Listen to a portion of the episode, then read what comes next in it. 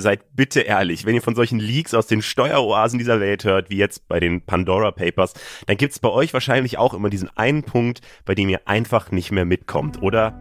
Das wollen wir jetzt ändern. Hi, ich bin Leo hier aus der Funkzentrale in Mainz und wir sind tatsächlich ein kleines bisschen stolz, weil unser investigatives Rechercheformat Steuerung F war bei einem der größten Datenleaks der Welt dabei.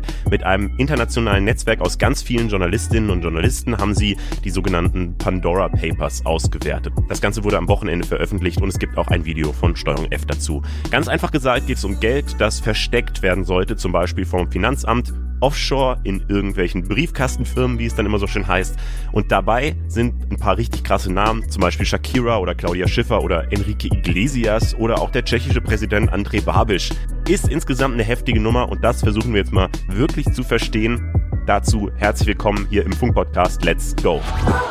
Und bei mir ist heute Anna Klüspieß von unserem Format Steuerung F. Hi Anna. Hallo, grüße dich, Leo. Ich hoffe, du verzeihst, dass ich ein kleines bisschen erkältet klinge. Das ist voll okay. Es ist ja immer ein Herbst.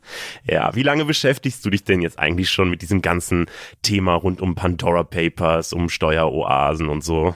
Ja, mehrere Monate, richtig intensiv mehrere Monate. Äh, vor mir haben aber schon Kolleginnen und Kollegen den Weg geebnet. Die hängen in diesen Daten schon seit über zwei Jahren rum. Oh Gott. Und, ja, und es gibt auch wirklich Kolleginnen und Kollegen, die sind, äh, das sind solche Cracks, die sind halt seit den Panama Papers mit dabei. Und das merkt man auch, wenn man mit denen spricht, da rauchen die auch erstmal die Köpfe, die, die, die, die tauchen so tief in diese Daten ein.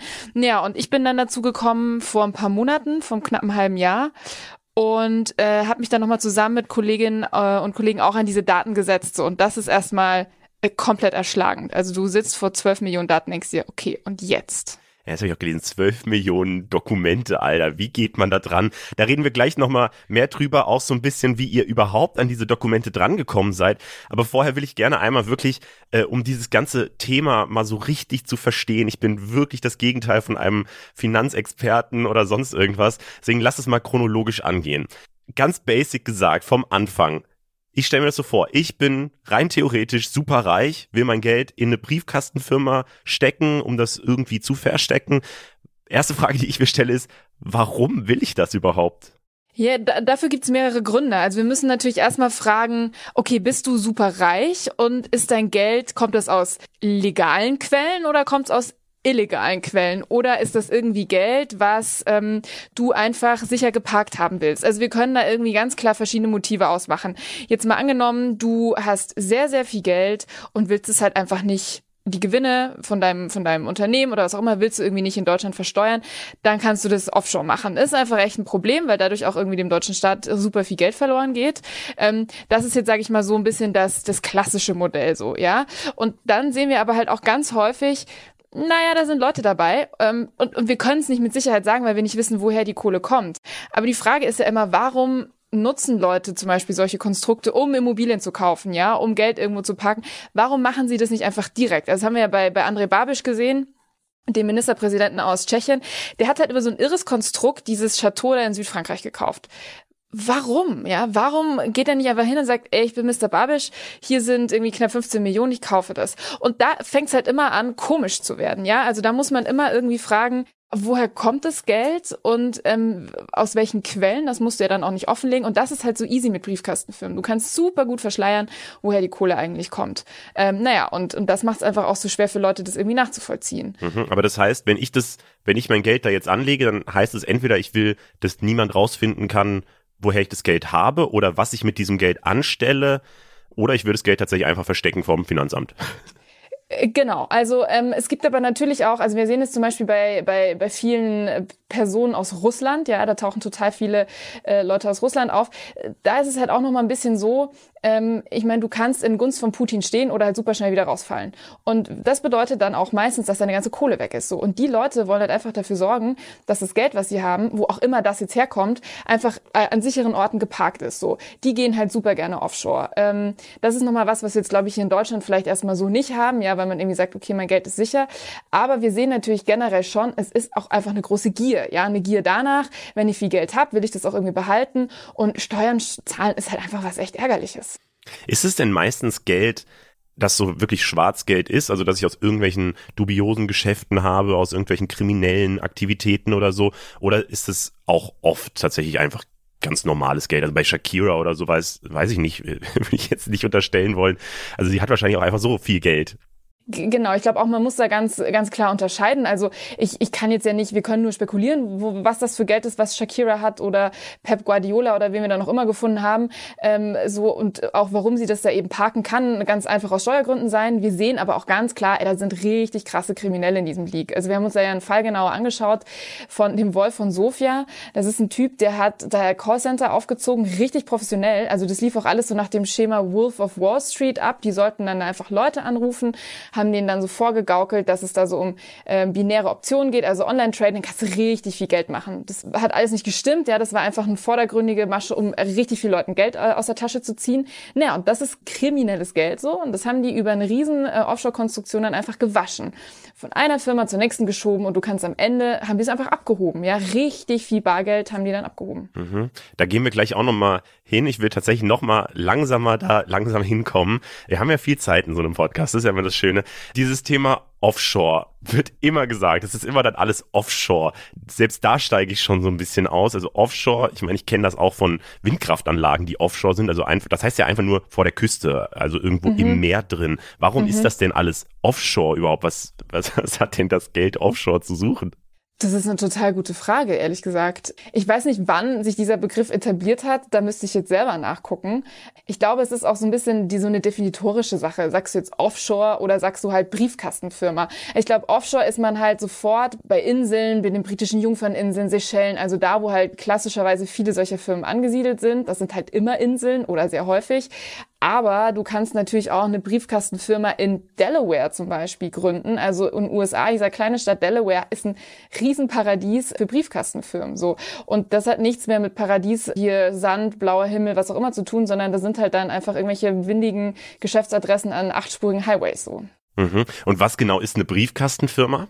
Eine Briefkastenfirma ist praktisch nur ein Name auf einem Schild. Also du hast keine wirklichen Räume, du besitzt eine Firma, aber ich sag mal, da gibt's keine Mitarbeiter oder vielleicht doch, also Leute, die irgendwie deine Post von A nach B juckeln, aber das machen diese Menschen dann halt für 100 Briefkastenfirmen gleichzeitig. Briefkastenfirma ist eigentlich, du brauchst einen, vielleicht tatsächlich einen Briefkasten, wo Post ankommt, ja, also Urkunden oder ähm, einfach eine Geschäftsadresse, aber meistens ist dann unter diesen Adressen sind halt 800 Firmen und das könnte ja niemals in Realität so sein. Okay, also das heißt auch da wieder so eine Verschleierungstaktik, dass ich, bevor ich meinen eigenen Namen angebe, lieber den Namen dieser Firma angebe, die aber eigentlich gar nichts macht. Genau, also du brauchst eine Briefkastenfirma, ist halt herrlich, weil gerade in solchen Orten wie den britischen Jungferninseln du einfach nicht dann dahinter gucken kannst, wem gehört das eigentlich wirklich. Das sind ja dann so richtig schräge Namen, du kannst dir was richtig Tolles ausdenken, zum Beispiel, weiß ich nicht, Forever Paradise, Trading Inc. so und ähm, und dann weiß keiner, dass du diese Firma hast, ja, sondern du kannst dann, sagen wir mal, hast du 500 Millionen Euro und sagst, ach, jetzt kaufe ich mir dieses geile Chateau hier irgendwo, dann macht es deine Firma und dein Name taucht nirgendwie irgendwo auf. Ist ganz praktisch. Jetzt bin ich natürlich heiß geworden, wenn ich so viel Geld hätte. ja, ich sag mal, also hat, wenn du so viel Geld hättest, dann. Äh, ja. Wie ist denn das eigentlich genau bei diesen Briefkastenfirmen? Weil was ich bei eurem Video, was ihr jetzt am Sonntag äh, rausgebracht habt zu dem ganzen Thema, so spannend fand, ist, wie ihr da saßt am Computer und einfach auf so einer Webseite, die ein bisschen aussah wie Netflix oder so, wo man einfach auswählen kann, welche Art Briefkastenfirma will man denn haben. Dann gibt man kurz ein, wie man es bezahlen will. Für ein paar hundert Euro oder hundert Dollar hat man dann plötzlich seine Briefkastenfirma. Ist das wirklich, also ist das so einfach und ist das dann so meine eigene Briefkastenfirma oder ist das nur, buche ich mich dann so ein in irgendeine Briefkastenfirma, die es schon gibt? Nee, das ist tatsächlich eine eigene Briefkastenfirma. Also das, und es ist wirklich so einfach. Also es gibt ja da unglaublich viele Anbieter und dieses, dieses Leak, von dem wir jetzt sprechen, das, das haben wir eben, haben wir Dokumente von 14 solcher Anbieter, die gibt's richtig häufig. Und es sind dann, also auch teilweise Kanzleien, ja, aber eben genau solche Firmen, die sich darauf spezialisieren und die sagen, ey, sie kriegen jetzt rundum sorglos Paket so. Und das ist dann deine Firma. Mit, du stehst dann da dahinter ähm, und hast dann aber, kannst auch hier Pakete mit dazu buchen, zum Beispiel, dass du halt sagst, hey, ich ich will, dass da jemand sich um meine Post kümmert, so ähm, und das so ein bisschen verwaltet. Wir haben aber auch gesehen, zum Beispiel im Fall von diesen von dieser aserbaidschanischen Herrscherfamilie, die finden dann auch ganz andere interessante Leute, die weiter ihre Offshore-Firmen verwalten. So kannst du natürlich auch selber machen, aber wenn du richtig viel Kohle hast, dann machen das halt andere Leute für dich. Mhm. Und warum nochmal noch mal dahin gehen, so warum mache ich das überhaupt, weil wenn ich jetzt einfach nur mein Geld geheim halten will, zum Beispiel, ich könnte das ja auch einfach nehmen und in meinen Keller packen und dann ist es da als Bargeld oder eigentlich wäre es ja sogar noch schlauer, das anzulegen und weiß ich nicht, irgendwelche Aktien oder ETFs oder sowas zu kaufen, dann vermehrt sich es auch noch. Wie kommt man dann überhaupt auf die Idee, das in diese Briefkastenfirma zu tun? Weil, also eigentlich kann ich doch, also wenn ich es bei mir zu Hause lagere, kann doch auch niemand sehen, woher das kommt. Mhm. Wenn du halt sehr, sehr viel Geld hast, dann ist vielleicht auch dein Keller irgendwann voll. Und für sehr reiche Menschen sind Briefkastenfirmen eine Anlagemöglichkeit. Also wir, du und ich, wir denken genau an ETFs. Wo kann ich vielleicht mal 300 Euro im Monat, die ich übrig habe, in Aktienfonds stecken oder so. Für solche Menschen sind das, das ein Scherz. Also wir reden hier von sehr viel Geld, was irgendwo angelegt werden muss. Und natürlich kannst du nicht einfach mit 300 Millionen irgendwo auftauchen und sagen, ach, ich finde diese Immobilie ist eine super Investitionsanlage. Hier sind meine 300 Millionen, so da würden alle sagen, wow, wow, wow, stopp mal. Und vor allem, wenn du aus einem Land wie Russland kommst, Aserbaidschan, so, ja, da laufen ja fette Geldwäscheprüfungen erstmal. Und das ist alles ein bisschen unangenehm. Und deswegen ähm, ist Briefkastenfirma the place to go für, für Anlage, für Menschen, die sehr viel Geld haben. Ich glaube, wir können uns das nicht vorstellen, aber das ist, wie Susi Reinhardt, diese Verwalterin aus der Schweiz, gesagt hat, das machen alle reichen Menschen. Menschen. Wenn du reich bist, hast du eine Briefkastenfirma. Mhm. Und was du jetzt auch schon mehrfach gesagt hast, ist dieses, äh, man kauft sich dann irgendwelche teuren Immobilien, irgendwelche Villen in London oder in Südfrankreich oder wo auch immer. Und das äh, kauft man eben über die Briefkastenfirma. Aber jetzt ist ja so eine Villa zu kaufen erstmal nichts Anrüchiges, würde ich sagen, wenn man das Geld hat. Warum will man denn da, dass man nicht auftaucht? Weil man nicht will, dass die Leute denken, oha, der ist aber reich, wo hat er das ganze Geld her? Oder? Zum Beispiel, genau. Zum Beispiel. Also hier der König aus von Jordanien, der ja da auch aufgetreten ist, der hat ganz klar gesagt so, hey, ich hatte diese Briefkastenfirmen, weil ich meine Familie schützen will, ja, und wollte, weil ich halt nicht wollte, dass deutlich wird so, ich habe das gekauft. Voll legitim, kannst du machen. Aber dann ist ja immer noch die Frage, über so ein Konstrukt zu gehen, hat einfach eine anrüchige Komponente, sag ich mal. Und die wird man auch nicht los. Und äh, natürlich müssen wir das jetzt erstmal als Erklärung akzeptieren, aber gleichzeitig schwingt dann halt auch immer mit, dass über solche Konstruktionen einfach sehr schwer nachzuvollziehen ist, woher das Geld kommt. Und ich meine, wenn wir uns ja Politiker von dieser Welt anschauen, dann sind die eigentlich, das sind die Menschen, die versuchen sollten, Transparenz in solche Sachen reinzubringen, ja. Und wenn die das halt nutzen, dann hat es schon einen ziemlich komischen, komischen Beigeschmack. Ist es eigentlich ein gutes Zeichen, wenn so Politiker da auch aufgedeckt werden? Das sind ja zumindest habe ich keine Erinnerung daran, sind ja eigentlich nie deutsche Politiker oder Politikerinnen, sondern jetzt zum Beispiel Tschechien oder du sagst jetzt auch ganz oft Russland, ist das ein gutes Zeichen für Deutschland, dass hier Korruption offensichtlich dann doch nicht so ein Riesenproblem ist, auch wenn wir jetzt dieses Jahr sehr viel über Korruption und Korruptionsfälle zum Beispiel in der Union gesprochen haben. Zumindest tauchen die dann in diesen Riesenaktionen nicht auf. Heißt aber nicht, dass sie es nicht machen. Also da müssen wir ganz klar sagen, das wäre jetzt irgendwie, glaube ich, komisch zu sagen, so, also ich ne, wir können da nur spekulieren so, aber nur weil wir es in diesem Leak nicht sehen, heißt es nicht, dass es die nicht gibt und dass sie es nicht machen. Es kommt halt auch total drauf an, wir haben jetzt nun mal nur die Dokumente von diesen Offshore-Firmen oder Offshore-Anbietern. Kann sein, dass wenn wir Dokumente von einer anderen Firma gehabt hätten, da vielleicht ganz viele Deutsche auftauchen. Es spielen natürlich jetzt in von, also bei Personen aus anderen Ländern vielleicht andere Motive noch mehr eine Rolle. Ich glaube jetzt Deutschland ist nicht das Land, wo Leute Angst haben müssen, meine Kohle geht mir irgendwann flöten, deswegen muss ich das Offshore parken, so. Aber auch hier gibt es natürlich natürlich Leute, die sehr viel Geld haben und das geheim halten wollen. Und mit einer Briefkastenfirma kaufst du dir einfach echt eine kleine, wie soll ich sagen, eine Schatulle mit einem Schlüssel, die schließt du ab, zack, fertig. Da bist du erstmal, kannst du beruhigt schlafen, vielleicht, weil du weißt, dein Geld ist sicher geparkt und niemand weiß es vor allem.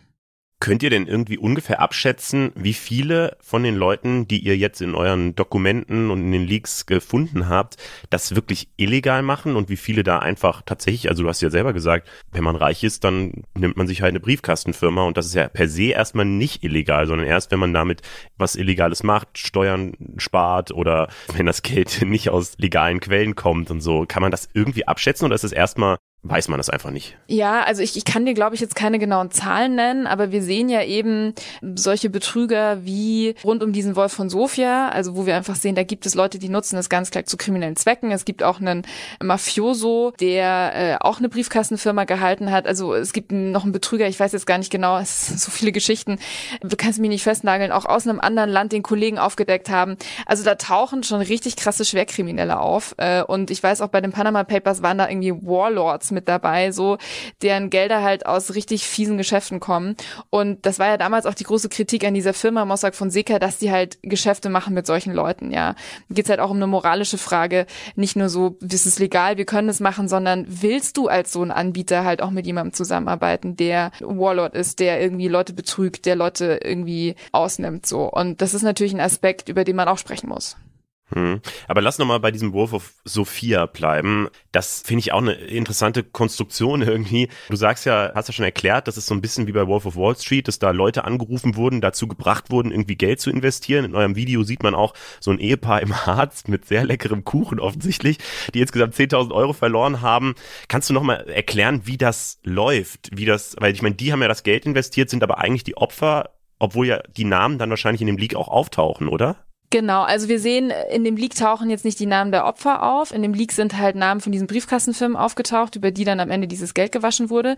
Aber ja, also wie läuft sowas ab? Ich meine, das könnte uns alle treffen, alle, die wir da im Internet surfen, so. Und diese Menschen, die haben häufig eine Werbung gesehen. Und ich weiß, dass da zum Beispiel immer wieder genannt wurde, das war so eine Bannerwerbung von der Höhle des Löwen. Das ist doch diese, so eine Sendung irgendwo auf, weiß gar nicht, wo das läuft. Auf Vox, Vox läuft sie, ja. Genau. Und, und dann, da wird halt immer so ein bisschen sowas, wie soll ich sagen, sagen, das wird verknüpft mit was, was man kennt. Das hat irgendwie mit Geld zu tun. Also da wird schon gleich so ein, so ein bisschen so ein, aha, so, ein, so geködert irgendwie. Ja, auch du kannst schnell irgendwie Geld machen, so.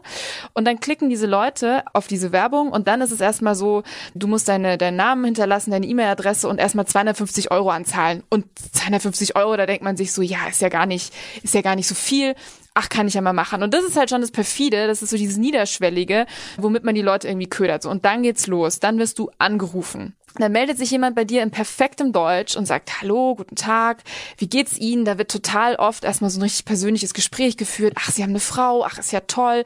Ach, für einen Urlaub wollen Sie das Geld? Ja, wunderbar, ja, da können wir doch irgendwie zusammenfinden. So, also da wird sofort versucht, irgendwie eine, eine, eine persönliche Verbindung aufzubauen. Und dann da sagen Sie, herzlichen Glückwunsch. Es hat sich übrigens Ihr Einsatz schon verdoppelt. Jetzt würden Sie nochmal, wenn Sie jetzt nochmal Geld nachschießen, dann können wir da richtig gut durchstarten. Und die Leute machen das. Und ich dachte mir auch am Anfang so, hä, wie zur Hölle? Also da wird man von irgendwem angerufen und weiß ich nicht, aber das sind, da sind Wirtschaftsprofessoren drauf reingefallen, ja, also Leute, die sich damit eigentlich richtig, richtig gut auskennen und die sagen, sorry, ich, ich hab's, ich hab's nicht durchstiegen und ich habe halt wirklich geglaubt, dass das stimmt, ja, mit diesen Kursen. Und na klar, ich, ich weiß selber nicht, was mit mir passieren würde, wenn mir plötzlich jemand sagt, ey, aus deinen 5000 wurden 10, mach doch irgendwie weiter. Vielleicht würde ich der Gier auch so ein bisschen verfallen. Hm, das klingt aber auch ein bisschen wie dieses, komm in unsere WhatsApp-Gruppe rein. Und ich glaube, es ist grundsätzlich vielleicht einfach nicht so eine gute Idee, wenn man im Internet irgendwas sieht, wo einem jemand verspricht, dass man sehr schnell sehr reich wird, weil ich habe jetzt noch nie gehört, dass das irgendwie eine seriöse Seite war, wo es am Ende wirklich richtig gut geklappt hat und alle reich geworden sind. Stimmt, aber gleichzeitig, ich meine, was wir ja schon in den letzten Monaten immer gemacht haben, ich weiß nicht, ob du auch mit deinen Freunden, Bekannten gesprochen hast, dieser wahnsinnige Bitcoin-Hype, ja, ne? Also wo das ja plötzlich krass nach oben gegangen ist und alle so, naja, wenn du jetzt nicht komm, mal Bitcoin und und ich glaube, das war ist ja schon was, was wiederum sehr nahe an uns ist ist oder wo ich mir auch gedacht habe, krass stimmt, ey, dieser Kurs ist ja voll durch die Decke gegangen. So und ich glaube, das liegt halt sehr nah beieinander oder diese Betrüger arbeiten halt sehr nahe so mit diesen binären Optionen, Kryptowährung, weißt du, das hat alles so den Anschein, du, auch du bist bei diesem Rausch dabei, der da gerade irgendwie stattfindet. Mhm. So. Stimmt, da habe ich gerade gar nicht dran gedacht, aber das ist natürlich tatsächlich so ein Ding, wo auch Leute im Bekanntenkreis irgendwie gesagt haben, hey, ich habe 2015 schon da rein investiert, deswegen bin ich jetzt super reich geworden. Ah, ja gut, so superreiche Leute kenne ich tatsächlich nicht, aber zumindest haben sie irgendwie ihr Geld vervielfacht, was natürlich schon auch sehr, sehr stark ist. Aber nochmal zu den Briefkastenfirmen. Ihr habt jetzt diesen Leak bekommen, die Pandora Papers. Erstmal vielleicht die Frage, warum heißt das überhaupt Pandora Papers? Mhm. Ähm, das war eine, eine lange Abstimmungskiste unter all diesen JournalistInnen äh, auf der ganzen Welt. Da haben wir einfach Ideen reingeworfen und. Irgendwas mit P muss es auf jeden Fall sein, damit es wieder schön Es ist klingt. wunderschön, Alliteration. Pandora Papers. Ja, und auch im, im wie soll man sagen, im, in der Geschichte von Panama über die Paradise zu den Pandora Papers. Beim nächsten League müssen wir uns echt was richtig Gutes einfallen lassen. Na, und die Büchse der Pandora, wenn die halt geöffnet wird, dann, ich glaube, es ist auch angelehnt einfach an die unglaubliche Masse an Dokumenten und was da halt an unterschiedlichsten Dingen dann zutage befördert wird, wenn man, wenn man diese Büchse öffnet. Mhm. Jetzt gibt's ja eben diese Leute, die diese Büchse geöffnet haben, nämlich die diese Daten geleakt haben. Was genau sind das denn für Leute und warum machen die das? Also wir können über die Quelle nicht viel sagen, einfach weil die Quelle geschützt werden muss und auch wir wissen über das ICIJ nur so viel. Also das ICIJ, diese, dieses Konsortium von investigativen Journalisten, sagt, Leute, auch wir können euch da nicht mehr Info geben. Es ist eben jemand auf die Kolleginnen zugetreten und hat diese Daten übergeben, diesen Datensatz.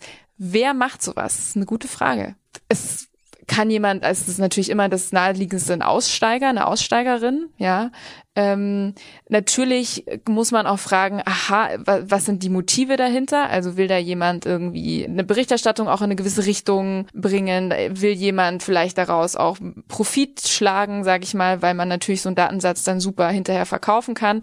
Das ist super schwer für uns, sage ich mal, investigativ arbeitende JournalistInnen da auch das zu prüfen natürlich und am Ende zu sagen, wir machen das, obwohl wir wissen, dass es auch in gewisser Weise vielleicht Motive gibt, die wir jetzt gerade nicht so durchsteigen ne? Oder dass wir sagen, lassen wir uns da gerade irgendwie instrumentalisieren. Aber ihr wisst schon, dass das dann alles echt ist oder ist auch das so ein bisschen unklar? Naja, also dadurch, dass es fast zwölf Millionen Dokumente sind und du dann natürlich auch Kolleginnen und Kollegen hast, die schon lange an solchen Sachen recherchieren, hast du sehr schnell einen Eindruck, ist es jetzt echt, ist es nicht echt. Und das wurde natürlich vom ICIJ auch äh, richtig gut geprüft, klar. Also man geht da nicht einfach hin und sagt, yippie, ähm, äh, da flattert wer mit einer Liste mit ganz vielen genau, Namen drauf. da flattert wer mit so Disketten rein, äh, lass mal was machen, so. Auf, nee, auf gar keinen Fall. Ich meine, dadurch, die haben ja auch schon große, also viel Erfahrung mit den beiden vergangenen Leaks, dass das, wird auf Herz und Niere geprüft, wie man so schön sagt. Mhm. Was sind denn das genau für Dokumente? Das sind ja zwölf Millionen Dokumente. Ich kann mir das gar nicht vorstellen, wie das aussehen muss auf so einer Festplatte oder so. Aber was sind das für Dokumente? Sind das einfach irgendwelche Word-Dokumente oder Excel-Tabellen oder so? Oder genau. wie muss ich mir das vorstellen? Alles. Also es sind Word-Dokumente, unglaublich lange Excel-Listen. Du hast sehr, sehr viel E-Mail-Verläufe, also wo du auch selber dann erstmal durchsteigen musst. Aha, okay, wer schreibt jetzt wem? Dann hast du in diesen E-Mail-Verläufen wieder Anhänge von irgendwelchen Dokumenten. Ähm, du hast ganz viele Urkunden, Verträge, aber auch viele PDFs. Also es ist wirklich so alles, was halt in solchen Briefkastenfirmen oder bei diesen Verwaltern aufläuft, ja, womit die arbeiten. Die schicken dann Urkunden von A nach B. In solchen Verläufen wird dann halt immer darüber geschrieben, dass noch das und das vielleicht irgendwie benötigt wird. So und ähm, du bist sozusagen, du steigst da ein in Kommunikation in in die in die Welt aus diesen Unterlagen, womit die halt tagtäglich arbeiten. So. Mhm. Und wie geht man da davor? Also du du versuchst irgendwie rauszufinden, wo gehört was zu und dann auch rauszufinden, diese Briefkastenfirma zu welcher Person gehört die, die im echten Leben oder wie läuft das? Genau. Das ist super Gute dann an diesem Leak eben ist, dass du diese Dokumente hast, nach der alle sich immer so die Finger irgendwie lechzen, saugen, weil du Urkunden hast oder du hast sozusagen Informationsblätter über diese Firmen und da siehst du dann halt, wem am Ende diese Firma gehört. Also die Info, die auch voll viele Ermittler immer haben wollen, ja, oder an denen andere Journalisten sich irgendwie die Zähne ähm, irgendwie ausschlagen, weil sie nicht, nicht dahinter gucken können, das siehst du halt jetzt. Und du siehst, okay, wer war da zum Beispiel, wer hat da mal Anteile gehalten? Also da geht es auch immer darum, Anteile hin und her zu schicken. Äh, es ist sehr äh, wirtschaftlich tatsächlich, also so ein bisschen, wer ist jetzt der am Ende wirtschaftliche Eigentümer, ne? Also wer, wem gehört die Firma, wer profitiert von diesen, von der Firma und, und all das kannst du halt da drin nachvollziehen und das ist sehr, es macht viel Spaß und es ist aber auch sehr frustrierend, weil du auch nicht alles hast. Dann hast du ein Dokument, denkst dir, oh, aber okay, wie geht's jetzt weiter? Und Mist, irgendwie das, das passende Dokument dazu findest du jetzt nicht. Also es ist nicht ein vollumfänglich kompletter Datensatz, sondern es gibt dann natürlich auch so ein bisschen Lücken. So, und damit muss man dann auch klarkommen. Und es fängt oft mit irgendwelchen Namen an, die du findest. Und wir haben uns Mindmaps des Todes gebastelt, sage ich mal, weil du natürlich immer irgendwann also geht dann wie so ein Spinnennetz auf und du siehst eine Person, die steht wieder in Verbindung mit der Firma, die Firma wieder mit der. Ist ja total beliebt zu verschachteln mit solchen äh, Briefkastenfirmen damit es kompliziert ist, damit es keiner nachvollziehen kann. Und wir haben uns dann hingesetzt und sind Puzzlestück für Puzzlestück wieder zusammengesetzt. Aber konnte man das denn so gut aufteilen? Weil ich stelle mir auch dieses international vernetzt, das klingt zwar irgendwie schön, aber gleichzeitig ist es ja auch wahnsinnig kompliziert, wenn man dann plötzlich mit mehreren Teams, da sitzt es dann dieses Journalismus-Netzwerk, konnte das dann schon so kleine Paketchen packen und sagen, hier Steuerung F nimmt mal das und versucht da mal was rauszufinden und ihr aus Frankreich macht das und keine Ahnung, oder wie läuft das? Also das kann ich mir auch gar nicht vorstellen. Mm, also es gab, wie soll ich sagen, es haben natürlich Kolleginnen ja schon lange vor uns angefangen, die haben Dinge gefunden, an denen haben dann meistens Leute wieder weitergemacht, ja. Also Wir haben da auf so einer Plattform zusammengearbeitet, wo wir uns auch austauschen konnten und das war eigentlich aber total schön, wie das funktioniert hat. Also sehr kollegial und, und dann hatten, haben sich immer alle gefreut, wenn wer irgendwie was äh, krasses gefunden hat und dann ist natürlich der eigene Ehrgeiz auch gepackt so und das Coole daran ist aber auch, dass die Schwarmintelligenz da total weiterhilft. Dann findet wer was und sagt, hey Kollegen aus Deutschland, wisst ihr da irgendwie mehr? Und dann ist vielleicht jemand sagt, ja, hey, ich habe hier einen Kontakt, weil irgendwann gehst du ja auch aus den Daten raus. Also die Datenrecherche hat ja irgendwann ein Ende und du musst versuchen, irgendwie weiter außerhalb oder in der richtigen Welt, in der echten Welt Quellen zu erschließen, ja, Gespräche zu führen, so. Und so ist eigentlich da niemand irgendwem auf die Füße getreten, sondern es ist durch die Schwarmintelligenz kommst du einfach immer ein Stückchen weiter. Und das zeigt auch, alleine wärst du mit sowas total verloren oder du würdest halt unglaublich lange brauchen. Und so kann man sich da halt hervorragend gegenseitig helfen und am Ende auch nochmal gegenseitig fact-checken und sagen, hey, ist es genau so? Könnt ihr das irgendwie, habt ihr das auch so gemacht? Wie? Man kann sich so rückversichern und das ist auch ein gutes Gefühl zu wissen, dass man da nicht alleine dasteht mit so einer Geschichte. Hm. Ja, krass. Also mega gut, dass es dann so ein Netzwerk offensichtlich gibt. Warum wird sowas denn eigentlich immer vom Journalismus aufgedeckt und nicht von der Polizei oder so, von der man das eigentlich erhoffen würde? Ja, also im, im Falle vom Wolf von Sofia ist ja die Polizei dabei oder dran, also die ermittelt gegen diese Betrügergruppe. Ich glaube, da ist halt dann das Problem, was wir jetzt nicht hatten, weil wir eben sehr viele sind, die sich zusammengeschlossen haben. Da ermittelt halt dann eine Staatsanwaltschaft in dem einen Land oder in der einen Stadt, irgendwo anders wieder eine andere. Ich glaube, polizeiliche Kooperation, ja, es findet statt, aber nicht, nicht so schnell und so easy, wie wir das jetzt machen und einfach sagen, hey Leute, habt ihr Lust, lass uns zusammenarbeiten. Da gibt's ja dann totale Schwierigkeiten, das auf, weiß ich nicht, irgendwelchen rechtlichen rechtlichen Ebenen abzustimmen. So, also es, es wird natürlich ermittelt, aber was ich jetzt in meinen ganzen Jahren als Journalistin in dem Bereich so erlebt habe, es dauert auch immer sehr, sehr lange, ne? Weil die natürlich nicht einen Fall auf dem Tisch haben, sondern irgendwie 30, chronisch unterbesetzt häufig. Ich will jetzt nicht sagen, dass äh, wir 500.000 mehr Leute sind so, aber natürlich 600 Kolleginnen und Kollegen ist eine, ist eine Bank. Und es ist ja jetzt auch so, dass wir das nicht bis zu Ende recherchiert haben. Ja, wir sind ja eben auch keine Ermittler und sagen, so Freunde, wir zeigen euch jetzt, so ist es passiert, da kommt die Kohle her, sondern wir haben jetzt etwas recherchiert, recherchiert nach bestem Wissen und Gewissen, gehen damit an die Öffentlichkeit und in gewisser Weise ist jetzt auch sozusagen die, ja, die Frage, ob das eben Ermittler aufgreifen, wie und was sie daraus machen. Okay, und das ist jetzt ja dann anscheinend auch so der Zukunftsblick, was mit diesen Daten und mit diesen Informationen, die ihr jetzt rausbefördert habt, passiert, dass das eben an die Ermittler quasi übergeben wird und äh, die müssen eben gucken, wie viel ja sie davon abarbeiten können und wie viel Kriminalität sie damit vielleicht stoppen können. Vielen Dank, Anna, dass du dir die Zeit genommen hast. Danke für die ganze Recherche. Ich finde es richtig, richtig stark, dass ihr das gemacht habt und Riesenrespekt davor, dass du dir da ein halbes Jahr oder mehrere Monate dich mit sowas beschäftigt hast. Ich glaube, ich könnte das nicht, ehrlich gesagt. Wir machen ja am Ende immer kleine Empfehlungen für das Funknetzwerk. Deswegen äh, gibt es ein Video von Steuerung F, was du direkt im Kopf hast, was du vielleicht allen, die jetzt den Podcast gehört haben, einmal weiterempfehlen würdest. Ja, also wer sich natürlich für so diese Welt interessiert, mit also hier ein bisschen Geld, viel Geld, wo kann man das irgendwie anlegen, Schattenplätze, ein bisschen so eine Halbwelt. Mein Kollege Timo hat einen sehr spannenden Film zu Bitcoins gemacht. Den kann man sich anschauen, der ist sehr empfehlenswert. Und was ich aber gerade noch zum letzten Satz von dir sagen wollte, das auch tatsächlich noch ganz wichtig ist, nicht, dass der falsche Eindruck entsteht, steht, dass wir jetzt diese, diese Daten übergeben würden, dass, also die Daten hat die Quelle und wir haben damit gearbeitet und da ist irgendwie Schluss. Also sozusagen, wir werden jetzt die Sachen nicht, oder Journalisten sind nicht in der Pflicht, Dinge an Ermittler äh, zu übergeben. Hm, okay, aber dann müssen die Ermittler jetzt selber rausfinden, wie sie, wie sie dahinter kommen. Meistens können. kaufen die diese Datensätze tatsächlich dann. Ähm, okay. Ja. Verstehe, aber ah, ist ja auch nochmal auch nochmal spannend. Dankeschön. Anna Klüspieß ist bei Steuerung F eine Reporterin von uns und hat sich jetzt monatelang mit den Datensätzen von den Pandora Papers auseinandergesetzt und hat am Sonntag das Video veröffentlicht. Vielen Dank, dass du hier im Podcast mit am Start warst. Und ganz am Ende freuen wir uns natürlich auch immer auf euer Feedback und aber auch auf Ideen, welche Themen wir hier noch besprechen sollten. Schickt uns das gerne per Mail an der podcast.funk.net oder auf Instagram per DM an funk, unseren Account da. Ich bin jetzt erstmal für ein paar Wochen raus, weil ich habe Urlaub, aber Seda übernimmt dann ab nächster Woche wieder. Das hier ist der Funk-Podcast. Funk ist ein Angebot von ARD und ZDF. Und vielleicht habt ihr es auf Insta gesehen. Da machen wir ja gerade eine Infotierwoche mit unseren Teamhaustieren. Deswegen auch hier, das ist Haru, der den Fernseher anbellt. Ciao.